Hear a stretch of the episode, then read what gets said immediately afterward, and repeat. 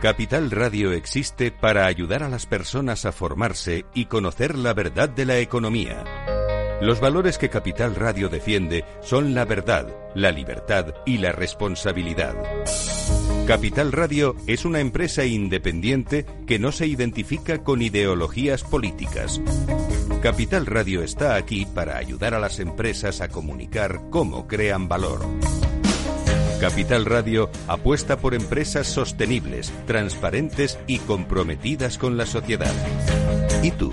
¿También quieres trabajar por un mundo mejor? Aquí tienes tu sintonía. Capital Radio, con la gente que aporta y no se aparta.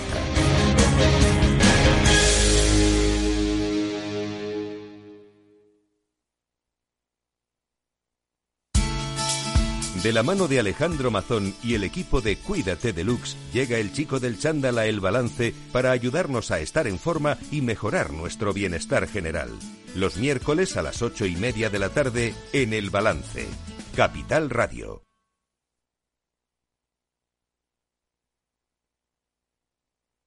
Capital Radio, la genuina radio económica.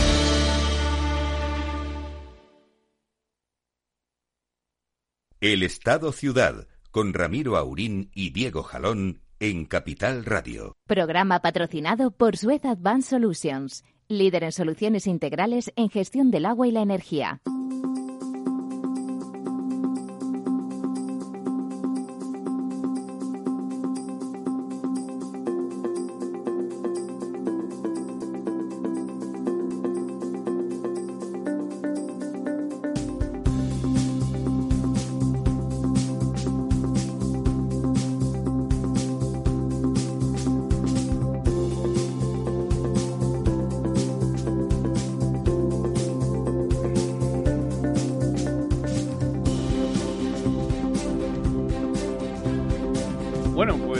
Aquí estamos en este miércoles 23 de diciembre, un día antes ya de la Nochebuena, último programa de este, de este año 2020, que casi me voy a ahorrar los, los adjetivos de este año. Estamos aquí hoy con, con don Lorenzo Dávila. Buenos días. Muy buenos días, Diego.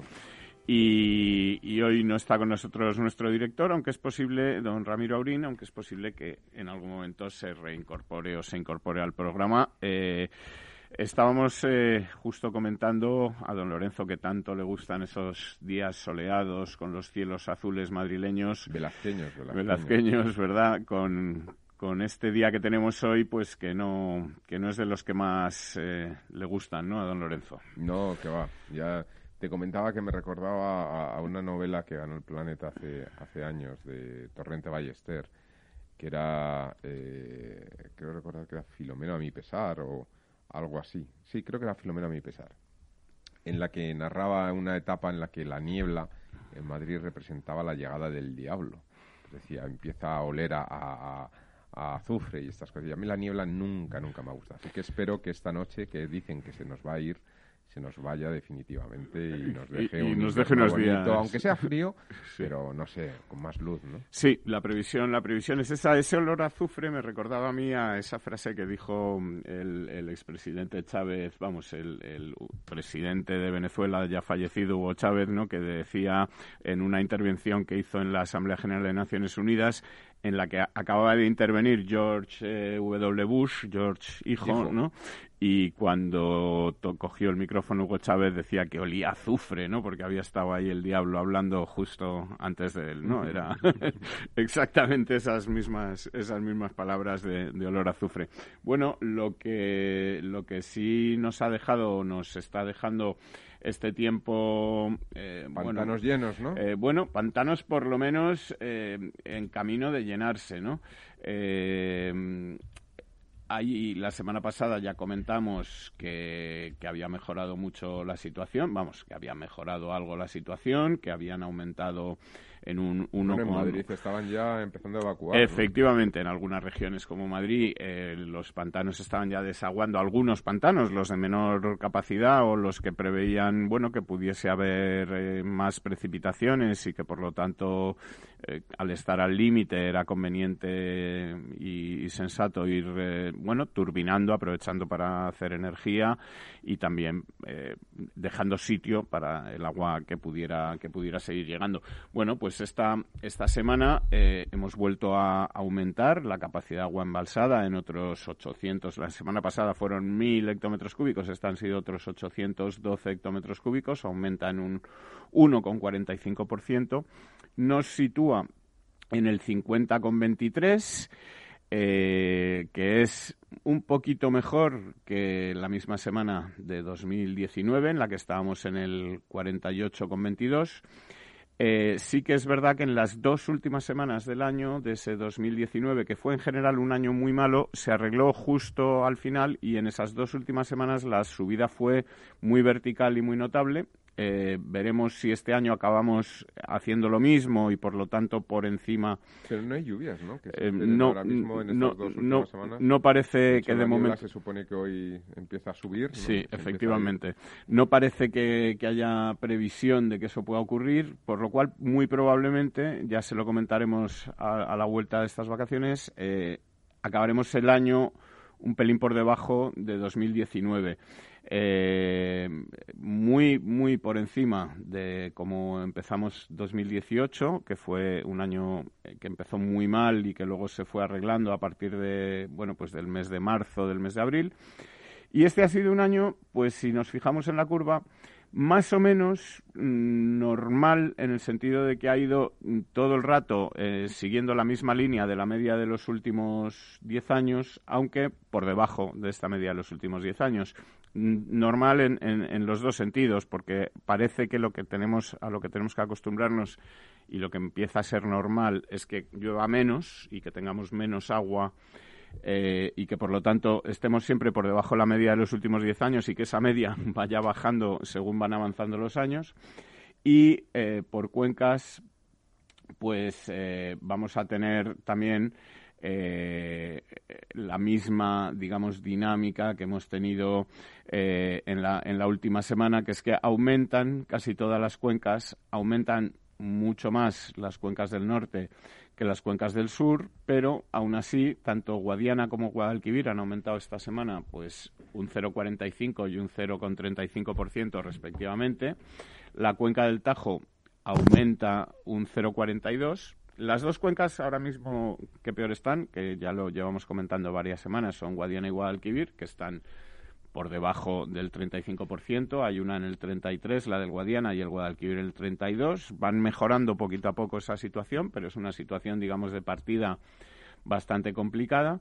La cuenca del Tajo ya está en la mitad, es decir, en el 50%, que es más o menos en lo que está la cuenca del Júcar, también en el 50% y con una cuenca del Segura que está por que habitualmente es la, la, la última, la, que menos porcentaje de agua embalsada tiene y que en esta, estas últimas semanas, últimos meses, pues se ha puesto por delante de las cuencas de Guadiana y de Guadalquivir y con unas cuencas del norte pues en muy buena situación, con el Ebro en un 71,29%, con 48, digo, con 4,8 de aumento esta semana, con la cuenca del Duero también en 61,51% y con las pequeñas cuencas del norte, pues ahora mismo todas completamente llenas y, prácticamente a, rebosar, ¿no? En, en porcentajes por encima del 80%, ¿no? Eh, dentro de las eh, cosas que habitualmente ya y que son tradición que comentemos, pues es eh, el pantano favorito de don, de don Lorenzo, que es, como todos sabemos ya, el pantano de San Juan, que vuelve a aumentar esta semana en 6 hectómetros cúbicos. Perdón, en 6 hectómetros cúbicos para situarse en 96 de los 138 de capacidad, es decir, ya en una situación eh, bastante buena y que ha superado claramente pues esas pequeñas dificultades por las que pasó por los meses por los meses de verano, ¿no? Eh, así que bueno, pues una situación de agua, que este, como te decía, eh, como les decía, durante este año ha sido pues más o menos lo normal, lo habitual, salvo pues esas eh, pequeñas eh, cosas distintas, como que por ejemplo las cuencas del Júcar y del Segura han funcionado o han estado en, mayores niveles que los que son habituales en ellas. Y con esa situación un poco más grave o un poco más em, alarmante que, que, la, que es habitual en las cuencas de Guadiana y Guadalquivir, que además son la segunda y la tercera cuenca más grandes de España, esas cuencas del sur donde, bueno, parece que cada vez van a tener que ir acostumbrándose a menos lluvia. Y un año en general, pues, eh, como decía, dentro de lo normal, que nos tiene que dar eh, o permitir reflexionar que cada vez, pues, vamos a tener menos agua en los embalses y que, por lo tanto, si queremos seguir pudiendo disponer de este agua, tanto para beber como para regar, tendremos que utilizarla mejor, tendremos que eh, aprovechar mejor este recurso y mm, sería a lo mejor ya quizá algo de ciencia ficción decir pues tendríamos que poder aumentar nuestra capacidad de embalsar agua, ¿no? Eh, no sé qué le parece a usted, don Lorenzo, pero yo creo que eso... Claramente eh, España es un exportador neto de agua y tiene una necesidad evidente de una mejor infraestructura en la que se lleva sin invertir durante los últimos prácticamente 50 años, ¿no? ha habido algunas inversiones, pero digamos eh, como un plan de desarrollo de estas eh, cuencas y de, y de estos embalses realmente llevamos muchos años sin que, sin que esto se lleve, se lleve adelante, ¿no? Y bueno, pues por lo tanto, pero bueno, es un poco la tónica de, de, todo el problema inversor en infraestructuras que tenemos en este país, ¿no? Vamos a ver si estos famosos PERTE, que por cierto hoy, eh, día 23 de diciembre, vencía el plazo para mostrar la declaración de interés de aquellas empresas o grupos o incluso administraciones, ¿no? Estoy pensando en administraciones locales, autonómicas, etcétera, para captar esos esos recursos, ¿no? Eso a través de esos planes o programas, ¿no? Programas especiales para la recuperación y, transformación económica. Eh, vamos a ver, a mí me consta que hay asociaciones de infraestructuras que han presentado, eh, bueno, pues inversiones por por miles de millones de euros por, a partir de los listados de necesidades que ellos habían registrado en España. Y hay una cosa de la que me gustaría hacer un poco bandera, eh, porque yo creo que es muy necesario para España, para la integración dentro de, la estructura económica de Europa, que es em, el ferrocarril de mercancías, que es algo que se ha abandonado en España. España ha tenido, es verdad, un desarrollo de ferrocarril muy potente con una red por, por habitante y por territorio de alta velocidad para, para ciudadanos, ¿no? Para, sí, la más mayor del mundo, yo eh, creo, ¿no? Porque en, relación sí, proporcionales relativos, es la mayor del mundo, lo cual está muy bien en un país que recibía, recibía digo por este año, pero se supone que volverá a recibir pues, más de 80 millones de, turistas, porque era una red en la que, bueno, pues en un aeropuerto internacional, en un hub, pues, como podría ser Madrid o Málaga, etcétera, o Barcelona, pues a partir de ahí las personas se movían por tren y podían ver toda toda la geografía española, ¿no? Con lo cual estaba bien porque es una industria, es una industria que representaba entonces pues eh, por encima del 15% del PIB. Pero está la otra industria que yo creo que ha estado abandonada, ¿no? Es verdad que ahora parece que se despierta de nuevo lo del corredor del Mediterráneo, pero yo me gustaría reclamar, por ejemplo, el corredor central del Pirineo, que es algo que es también una reclamación importante, que desde un punto de vista logístico, pues también podía suponer un, un fuerte desarrollo a todo el canal central, ¿no? Y luego pues eh, otros puntos más eh, digamos del entorno más periférico a los centros eh, neurálgicos más importantes pero que sirven mucho para esa conexión hacia Europa es decir Zaragoza por ejemplo está posicionada en una posición en términos logísticos de cara al canal europeo muy privilegiado y sin embargo es un, es, un, punto que se ahoga, ¿no? se ahoga eh, tanto por ferrocarril como por carretera. Al final tienes que desplazarte hacia Irún, tienes que no, eh, pero, pero bueno, yo creo que hay grandes infraestructuras que se podrían tratar de canalizar, que están ya reflejadas en los planes estratégicos de infraestructuras a nivel europeo, es decir, hay canales, ¿no? De, que, eso ya venía, eh, digamos, contemplado desde la Unión Europea y en los planes nacionales cuando en algún momento dado se llegaron a hacer pero que no parece que haya interés por desarrollarlo. Y yo creo que es una oportunidad que debemos de intentar aprovechar. Pensemos que desde Europa están queriendo que estos PERTES sean, se basen en colaboración público-privada y ya, bueno, a nivel de prensa por lo menos, eh, se ha reflejado información de que el gobierno actual pues parece que querría que estos programas por cada euro que viniera de Europa pues estuvieran de entre 4 y 5 euros puestos por el sector privado en términos de inversión. Si hablamos de 140.000 millones y, y nos fiamos de ese ratio de 4 o 5, pues estaríamos hablando entre 560.000 y 680.000 millones de euros de inversión en los próximos, pues pongamos, seis años, ¿no? Esto es más de 100.000 euros de inversión eh, anuales. Esto es brutal, es decir, es realmente desde el punto de vista económico, macroeconómico, es sustituir en el, en el PIB el peso del consumo por, por esa caída de la demanda que hemos sufrido eh, por inversión, pero yo creo que puede tener un efecto multiplicador si se sabe canalizar bien, pues, pues, pues excepcional, ¿no? Yo creo que que me gustaría no hablar dentro de unos años de la oportunidad perdida, ¿no? Y que podamos realmente aprovecharla. Es un poco porque eh, precisamente, vamos, el, ayer en el Consejo de Ministros o tras la, la salida del Consejo de Ministros hablaba la vicepresidenta Carmen Calvo precisamente pues el Real Decreto Efectivamente, precisamente sobre estos PERTES, sobre este Real Decreto Ley, porque, porque se aprobaban eh, distintas cosas. ¿no? en vigor el 3, de, el 3 de enero, han dicho, junto con los presupuestos generales del Estado. Efectivamente, porque los presupuestos generales del Estado, que es otra de las cosas que, que bueno, no nos ha dado tiempo a comentar porque ha sucedido esta semana, han pasado, digamos, el trámite eh, trámite del Senado porque porque no se ha aprobado ninguna enmienda, es decir, no ha habido ninguna modificación en el trámite en el Senado respecto a lo que el Congreso envió, por lo tanto no tiene que volver al Congreso y por lo tanto eh, se aprueban y entran en vigor el 1 el 1 de enero, ¿no?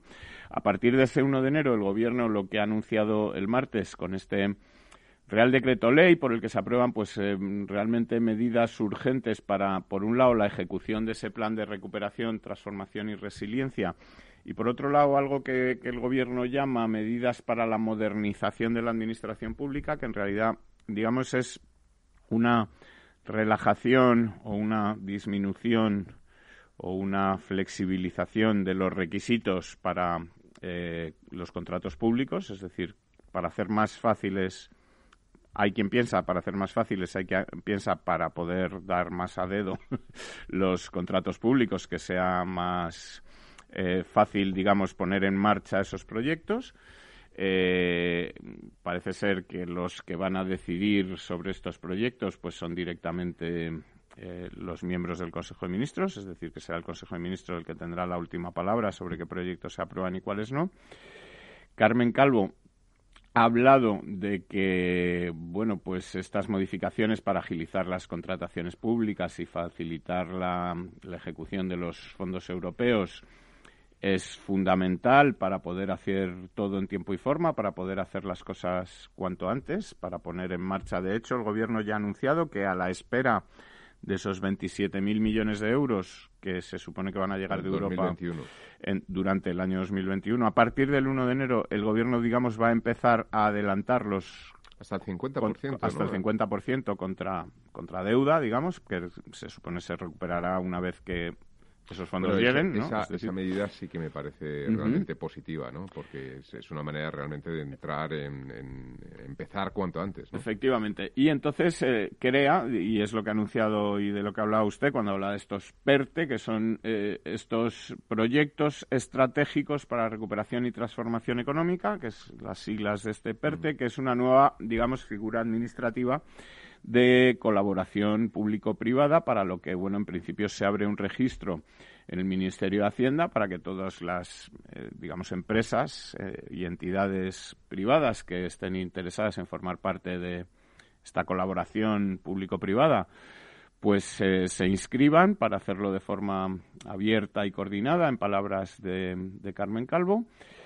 Eh, palabras que a veces son, son curiosas, como cuando habla de que se creará un comité técnico que dará soporte legal a la comisión ministerial y, y se creará también una unidad de seguimiento del plan de recuperación, eh, en el que se elegirán eh, las personas que la van a formar en función de su expertitud, ha dicho textualmente.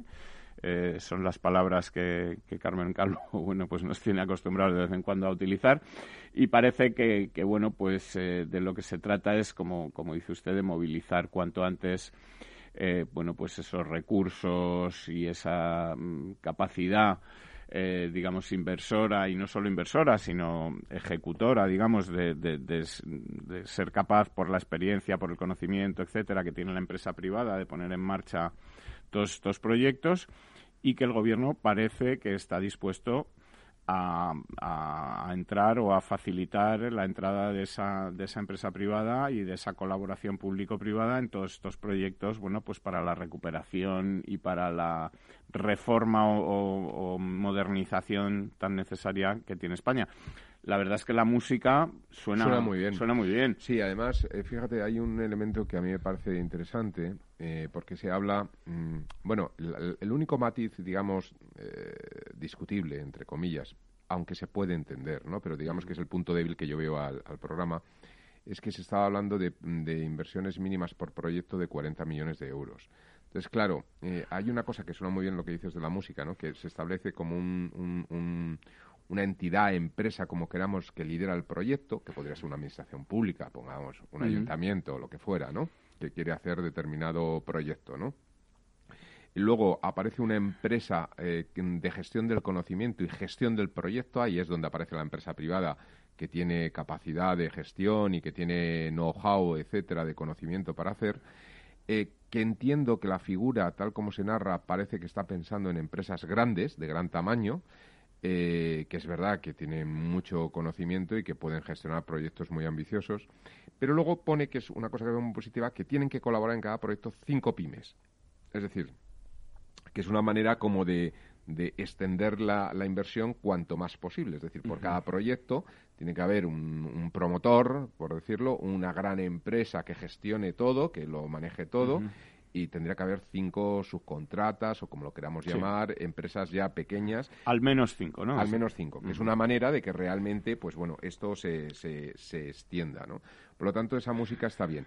Eh, los 40 millones, claro, lo que obligan es que tienen que ser proyectos realmente grandes, es decir, se quita de en medio a muchas eh, a mucha promoción privada pequeña que podría hacer cosas más de una escala menor, es decir, y claro, un problema es la celeridad, que es el otro gran problema que veo, los tiempos, ¿no? Estoy pensando, por ejemplo, una empresa eh, pequeña que facture 3 millones de euros, que decida que puede ser una buena intervención en un determinado barrio, electrificar mm, tres manzanas. Vamos, perdona Lorenzo, a, a pasar la publicidad y continuamos con esto que es, creo, muy interesante. Si no tuvieras beneficios invirtiendo tu dinero, ¿te cobrarías? Nosotros tampoco. Así es el Result Investment de Finanbest, un modelo de remuneración variable en el que tienes mucho que ganar. Porque solo ganamos si tú ganas primero, o lo que es lo mismo, si no sumamos, no restamos. Finanbest, tú ganas. Capital Radio existe para ayudar a las personas a formarse y conocer la verdad de la economía. Los valores que Capital Radio defiende son la verdad, la libertad y la responsabilidad. Capital Radio es una empresa independiente que no se identifica con ideologías políticas.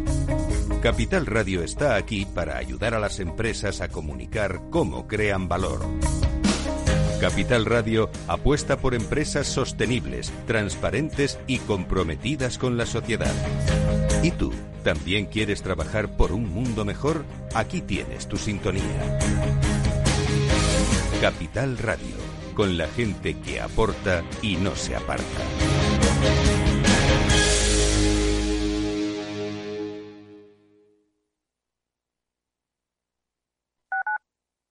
Capital Radio Madrid 105.7 Si te gusta la cocina gallega de siempre, en el Mesón Gallego 1 y el Mesón Gallego 2 encontrarás los mejores pescados y mariscos de las costas junto a recetas de la Galicia interior, además de las carnes de Sanabria y los mejores embutidos de Zamora y nuestra terraza. Te esperamos en la calle Muller 35, teléfono 91 579 3623 y en la Plaza de la Remonta 13, teléfono 91 579 0769. Una recomendación del programa gastronómico Mesa y Descanso.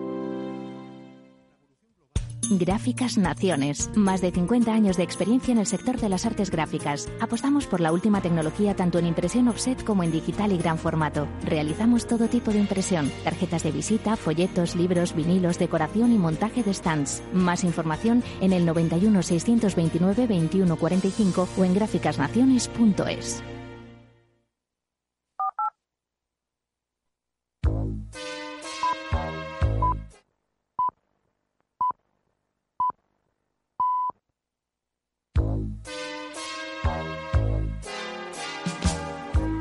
Bueno, la siguiente consulta nos llega desde Bulgaria, desde Sofía, la capital. Julen, buenos días. Muy buenos días, eh, señor Vicente y señor Durante. ¿Sigue usted Capital Radio en Bulgaria? Sí, hombre, lo cojo por internet cada día, ¿eh? Capital Radio es el que mejor lo, lo, lo, capto, vamos, inmediatamente. Ahora mismo, mire, le puedo poner aquí. ¡Arriba! ¿Eh? Y vuelta al mundo va a empezar. Capital Radio traspasa fronteras. Para dar la vuelta al mundo. Capital Radio sí es lo mejor, ¿eh? Ven con nosotros, ven. Lo pasaremos bien.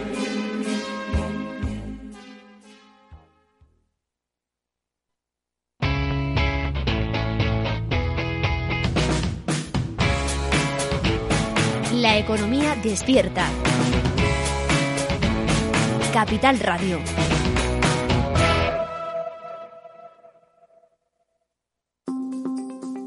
El Estado Ciudad.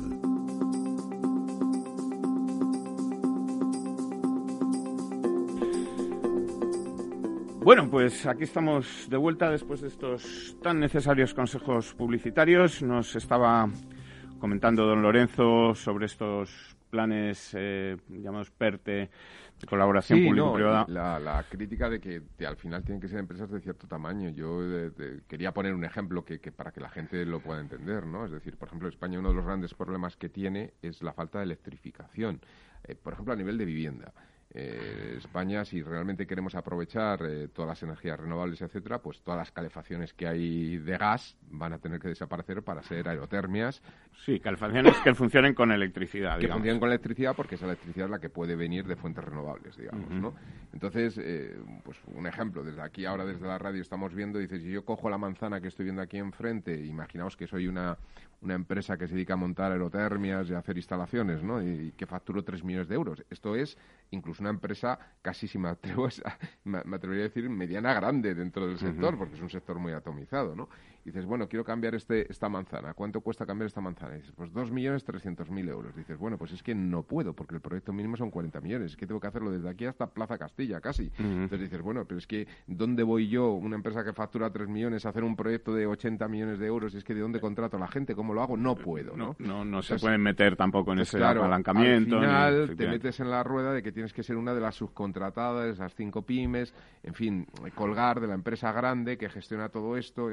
Este, este es un poco el problema, el problema que veo. Sí que es verdad que, claro, si permitieran hacer contratos de millón de euros, pues gestionar eso simplemente del papeleo de, de ver sería completamente imposible, ¿no? No se pueden dar 27.000 millones a base de millón, millón, millón, millón. Esto es como lo de las vacunas, ¿no? Tardas meses en poder vacunar a 5 millones de personas, pues tardas meses en poder gestionar esto, ¿no? Claro, yo, yo comentaba también antes, eh, durante la publicidad comentábamos aquí, yo y creo que usted también vemos que hay quizá un problema también con el tema de la, digamos, la flexibilización de la, de la administración, en el sentido que, que hablamos al principio, la ministra habla de modernización.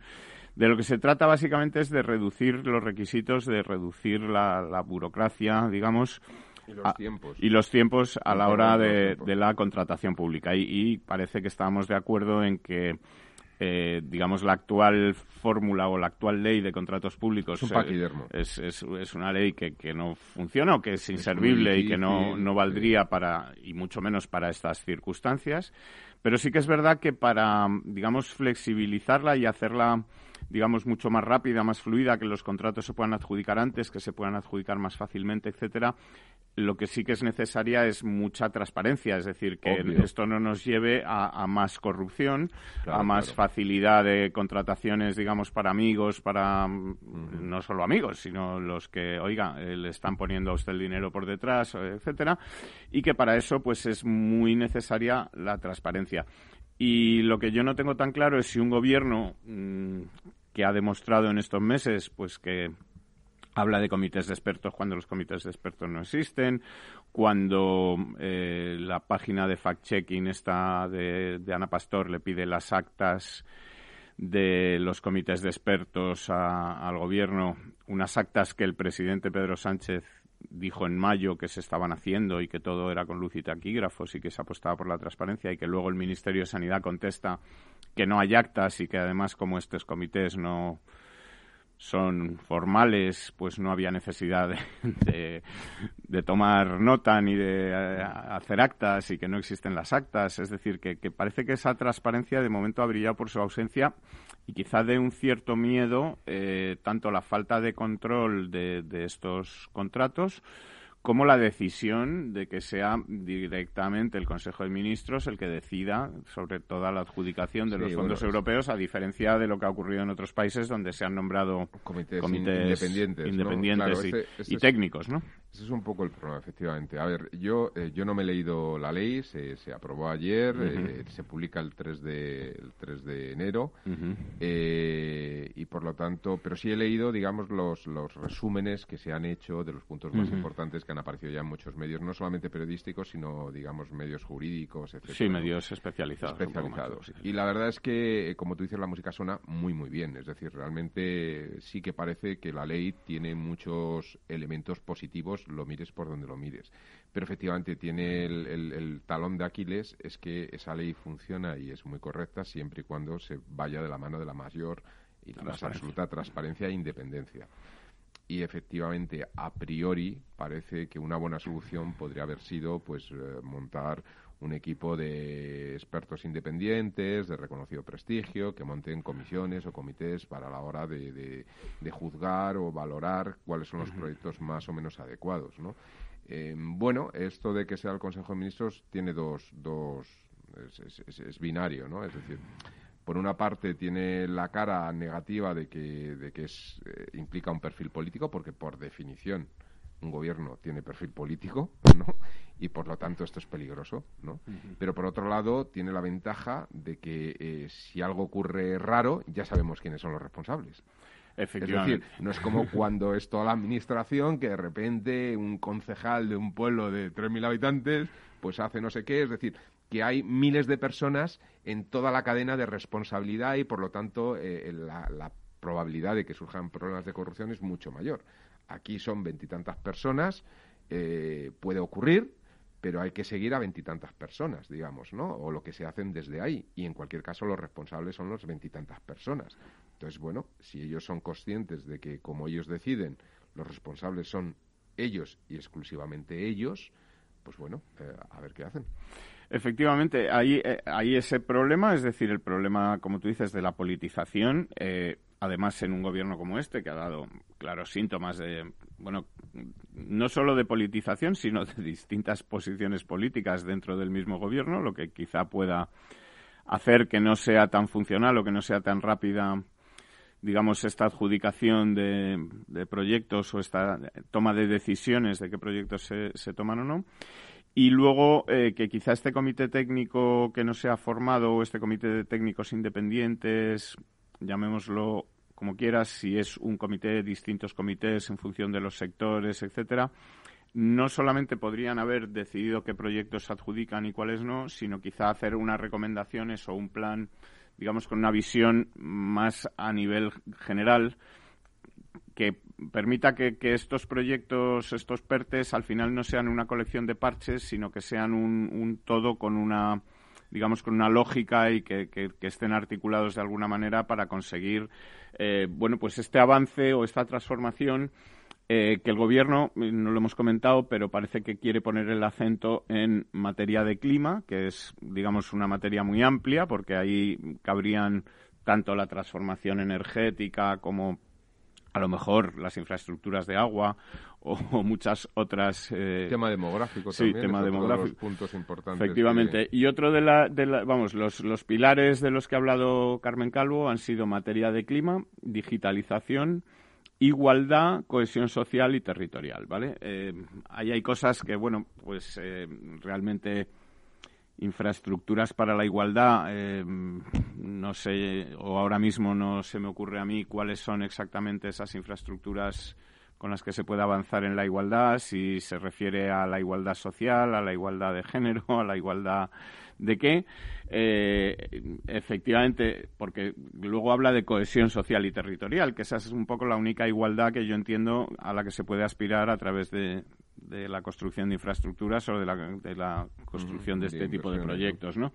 Eh, la digitalización efectivamente es importante y, luego, bueno, pues todos esos avances en materia de clima, estupendo. Yo no sé si en todo esta o en estas eh, grandes eh, patas, pues incluyen ese tema de los transportes, por ejemplo, que es tan importante, esas reformas digamos estructurales que requiere España pues para que las carreteras no estén saturadas, que las mercancías puedan viajar en ferrocarril, que haya conectividad o conexión entre los eh, puertos por donde llegan las mercancías en barco, los aeropuertos por donde llegan en avión, que haya, que haya una red, que haya una red de electrolineras suficiente para que este país realmente pueda ser operativo el coche eléctrico, ¿no? Es decir, hay muchos elementos que, a ver, yo dentro del Consejo ah, de Gobierno hay hay ministros que creo que tienen un perfil técnico, eh, eh, digamos, valorable y positivo, ¿no?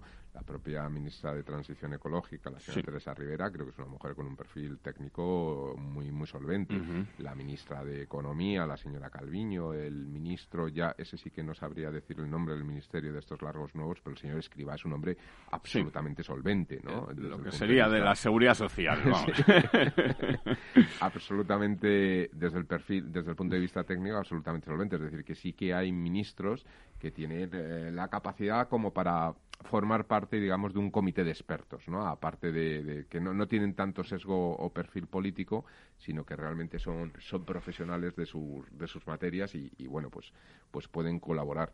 Pero sí, claro, la dificultad sobre todo eh, está en que no hay detrás una idea de, de, plan global, ¿no? Que es lo que tú comentabas. un plan global en la que poder un poco apuntar, es decir, que corremos el riesgo de que, de que se sobredimensionen determinadas inversiones eh, en contra de la infradimensionamiento de otras que también son importantes, ¿no? Y por tanto... Claro, y que hagan que ese todo luego no funcione del Claro, que se pierda eficiencia un poco en las sinergias y las externalidades que se producen entre unas inversiones y otras, lo cual implica pues un plan, un estudio de análisis coste-beneficio, de análisis de externalidades, de economías y deseconomías externas que se producen en las inversiones. En fin, esto es algo efectivamente muy importante. Bueno, yo fíjate, voy a, voy a lanzar, sin embargo, quizá porque estamos en Navidad y es como un regalo de... Una lanza.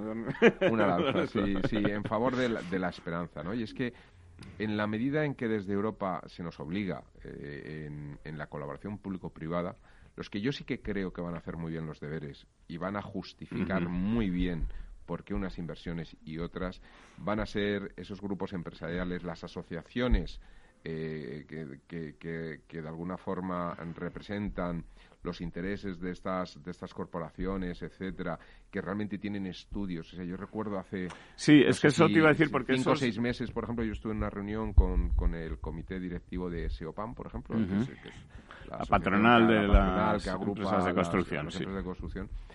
Y, ellos tienen unos dosieres, o sea, los ves y dices, pero Dios mío, todo este trabajo, toda la cantidad de, capital humano volcado en los dosieres donde te, ponen todas las infraestructuras necesarias y por qué, donde tienen auditadas el 100% de las infraestructuras que hay en este país, pero hasta la carretera que va de Villarrobledo a no sé dónde, ¿no? Y dónde están los problemas y el problema del kilómetro 43 y el problema no sé qué, y que esto se soluciona con una variante de no sé qué o con una ampliación de la calzada sur no sé cuánto, y que esto representa 17 millones de euros de inversión y un plazo de ejecución de 14 meses, por ponerte un ejemplo, ¿no? es decir, esto lo tienen, que si lo ves, dices, Dios mío, madre mía, ¿no? Es decir, que aunque eh, eh, eh, en ese sentido no, no, haya, no haya habido ese plan, yo sí que tengo una confianza, y esa es mi lanza de esperanza, hacia los, los, grupos empresariales que hay en este país, sobre todo en todo el área de infraestructuras, con gente muy, muy bien formada, muy seria, grandes profesionales,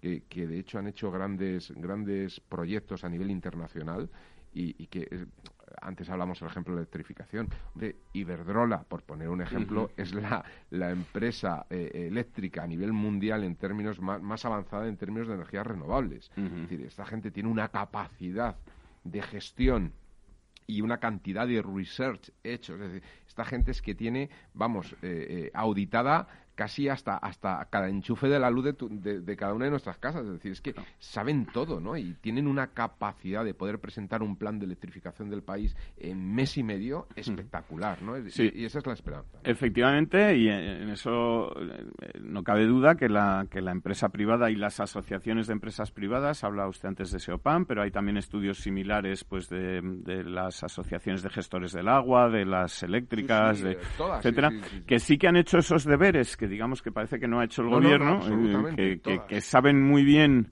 cuánto dinero hace falta para qué, que en vez de esos planes que hace el gobierno, que parecen cartas a los Reyes Magos, en los que se habla de... Las propias ayudas, por ejemplo, del sector turístico. Sí, sí, claro. La, la patronal turist de, las empresas hoteleras y del sector turístico tiene sabe muy bien lo que, lo que hace falta y lo que se necesita.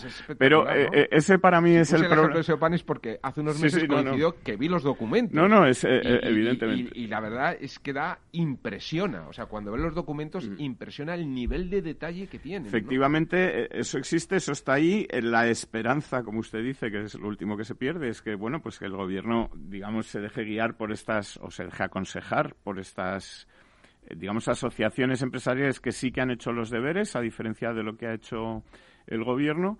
Pero mira, hablabas justo del tema de los hosteleros y parece que el plan de ayuda a los hosteleros que acaba de aprobar el gobierno eh, va por, digamos, seguir las recomendaciones de estas asociaciones de, turismo y de hostelería que, bueno, han hecho su trabajo y que el gobierno lo que parece es que plantea una serie de mm, ya me pagará usted más tarde estos impuestos que me va a tener que seguir pagando aunque esté sin actividad. Es decir, usted, ustedes piensen eh, en cualquier negocio y si tienen un negocio de hostelería lo saben perfectamente en el que se ven obligados a cerrar por ley, es decir, por la ley les obliga a que ustedes cierren el negocio, pero a final de mes le pasan la cuota de autónomos. y como parece que esto es un perjuicio para usted, le dicen, bueno, no se preocupe que en vez de pagármela este mes, me la paga usted dentro de dos o tres meses. Dice, oiga, eh, que no se trata de que yo siga pagando ahora o dentro de tres meses. Se trata seguramente, como están reclamando los hosteleros o los, o los dueños de bares, de restaurantes, etcétera, que si usted me cierra el negocio por ley, no solo no me obliga a seguir pagando impuestos, sino que me dé usted un dinero, una ayuda, como se ha hecho en otros países eh, europeos. yo, ahora voy a lanzar esta, eh, la, defensa de lo que se está haciendo en Europa. lo digo porque porque en, digo en Europa España está dentro de Europa no pero estoy pensando que esta semana por ejemplo aparecía también una, una noticia de un nuevo plan de estímulos que se ha realizado en Estados Unidos que aprobó el Congreso en 900 mil millones de dólares, Em, claro, dentro de este plan de, estímulos, a ver, al final es una cuestión de análisis de, la ecuación del, PIB, ¿no? Es decir, el, PIB es la suma de una serie de componentes, pues gasto público, inversión, consumo, etcétera. Y, por ejemplo, dentro de este plan se establecía la ayuda en un cheque para cada norteamericano que iban a dar, entiendo que, que, quizá de cara a la Navidad, de 600 dólares, ¿no? Eh, para que lo gastaran. Es una manera de, de, Pulsar el consumo, ¿no? potenciar el consumo. y además es muy americano esto, ¿no? Es cuando, yo recuerdo cuando las Torres Gemelas, el atentado a las Torres Gemelas, una persona se le acercó en una especie de meeting en la calle a George Bush, entonces presidente de los Estados Unidos, ¿qué puedo hacer por mi país? Y le dijo, consume, ¿no? Eh, siempre en los Estados Unidos ha habido esta mentalidad del consumo. Eh, sí, y además les funciona muy bien. Sin embargo, sí, pero fíjate, yo creo que la inversión tiene un multiplicador mucho mayor. Es decir, es verdad que si reducimos la propensión marginal al ahorro, aumentamos la propensión marginal a consumir y encima incentivamos con mayor renta disponible, obviamente la economía despega pero eh, no tiene el multiplicador que podría tener la inversión según qué tipo de inversión se haga. Yo creo en ese sentido que lo que se ha canalizado desde Europa, es decir, en lugar de dar un cheque a cada europeo, ¿no? Para, para que consuman y, volver a recuperar la economía, vamos a invertir. Y vamos a invertir con una planificación a largo plazo, que es ese plan 2050 que se acelera a 2030. Es decir, que aunque no haya un plan específico eh, en España, sí que hay un, un plan en Europa. Eh, digamos, un objetivo global a largo plazo en Europa que es lo que lleva a tener que invertir en elementos que a, medio y largo plazo van a producir un efecto multiplicador muy fuerte. Sí, no, no. Esto es lo que me parece positivo, es lo que creo que se han estudiado al dedillo todas las grandes corporaciones y, o asociaciones de empresas en España, igual que en otros países, obviamente, y sí que creo que ellos son los que eh, van a hacer esa labor de poder canalizar hacia un objetivo común que yo creo que es mucho más interesante que dar un cheque eh, para gasto o demanda inmediata a, todos los ciudadanos. No, efectivamente, el, problema aquí es que el objetivo común, como, como decíamos, puede estar, eh, es, es, posible que, que el gobierno incluso lo tenga claro y el problema es que si no se fía o si no sigue los consejos de los que han hecho el trabajo para saber cómo se alcanza ese objetivo, es decir, cómo, qué, qué, pasos hay que dar, dónde hay que poner el dinero, qué obras hay que hacer, qué inversiones, qué proyectos, etcétera, para alcanzar ese objetivo, pues es muy probable que el objetivo al final no se alcance, ¿no? Si no, y, coordinar. Tú antes ponías el ejemplo de un puerto.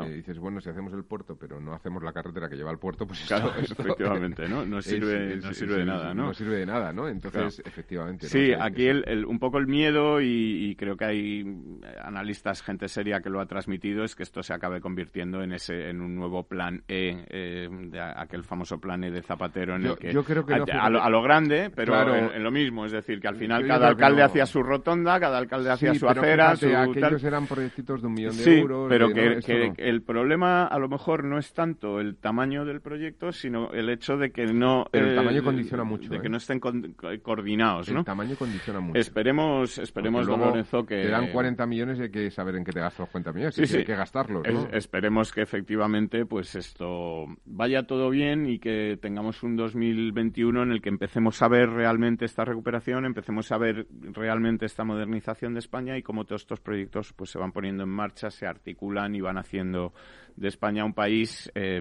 más moderno, más eh, capaz de afrontar los retos que vienen del cambio climático, etcétera.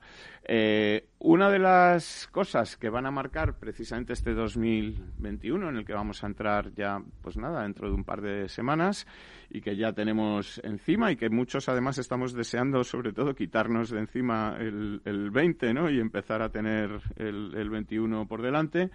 Eh, fíjate que decían que los capicúa daban suerte. No, no, yo lo, que oía siempre de mi padre era cuidado con los capicúas, ¿no? Era que, eran eh, malfario, ¿no? Que el capicúa eran años de, malfario.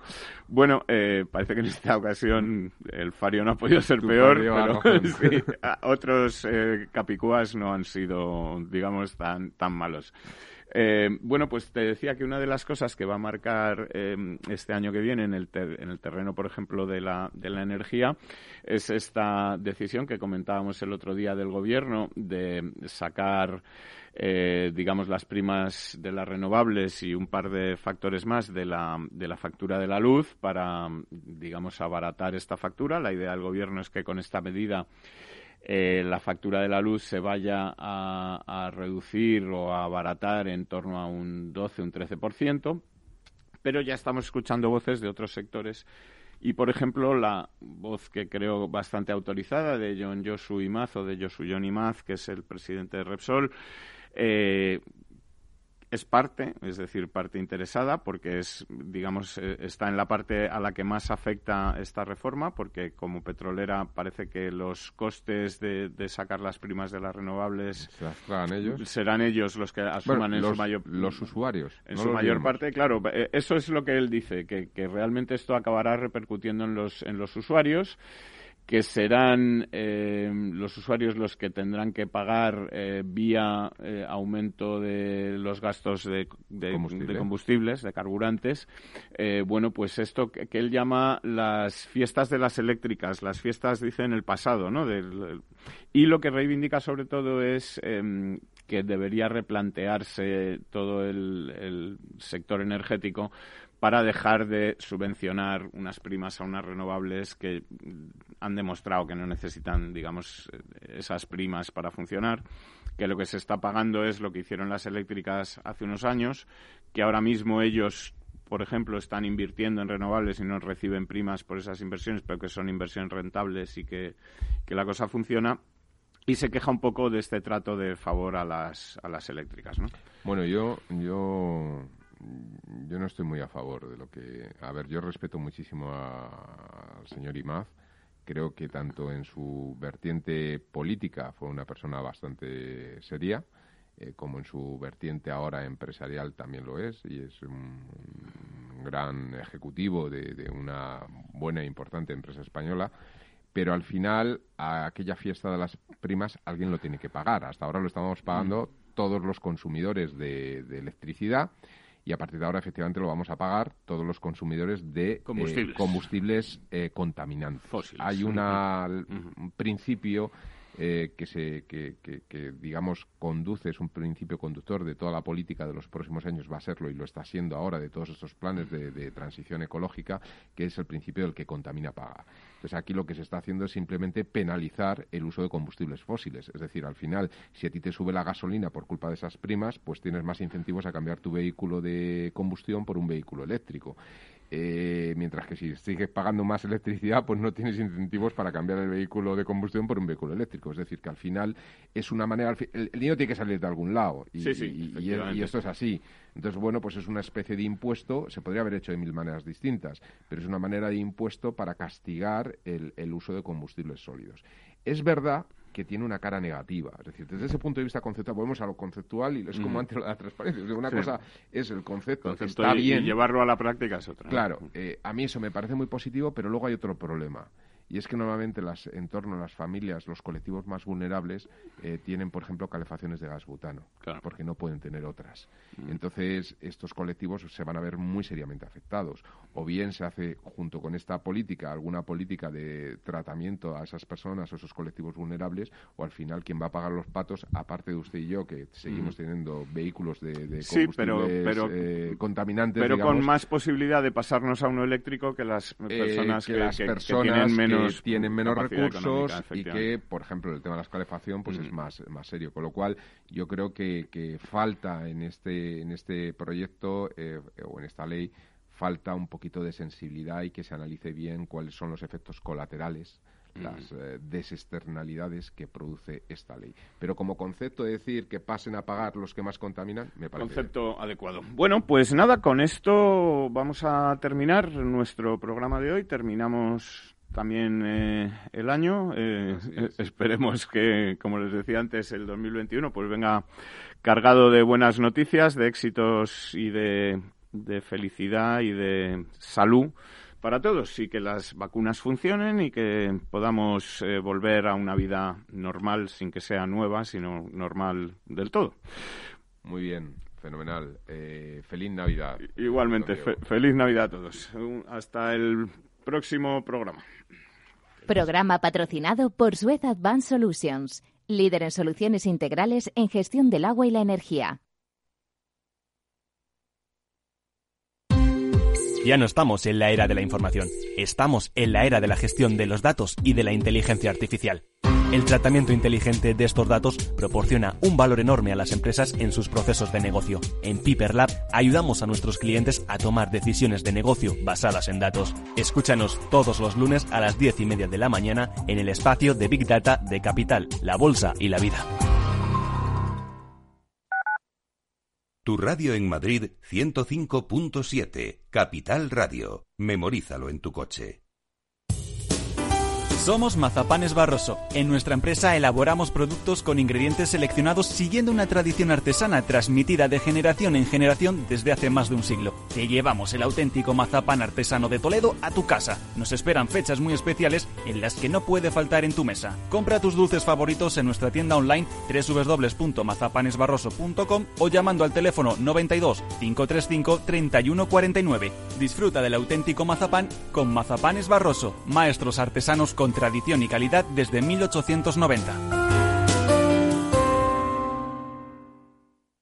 Disfruta de la mejor cocina gallega en Montes de Galicia. Todo un clásico moderno en el barrio de Salamanca. Disfruta de la variada dieta atlántica, de las mejores carnes y pescados tratados con respeto y transparencia y regados con una de las mejores bodegas de la zona. En grupo, en familia o en pareja, Montes de Galicia te ofrece el espacio perfecto en cada ocasión. Ven a Zoo Aquarium de Madrid y vive una Navidad mágicamente salvaje. Disfruta de 22 hectáreas al aire libre con animales de los cinco continentes. Osos, koalas, delfines, te esperamos. En Zoo Aquarium de Madrid seguimos abiertos y contamos con todas las medidas de higiene y seguridad para que disfrutes de tu visita. Más información y entradas en zoomadrid.com. En forma de U, como una V. W. Una L, signo de Nike Sopa de letras. ¿Cómo será la recuperación tras la pandemia? ¿Qué escenario dibujan los principales expertos de la economía española? La evolución global de la curva de la propagación de la pandemia es preocupante. Es preocupante. Los posibles escenarios económicos en Capital Radio.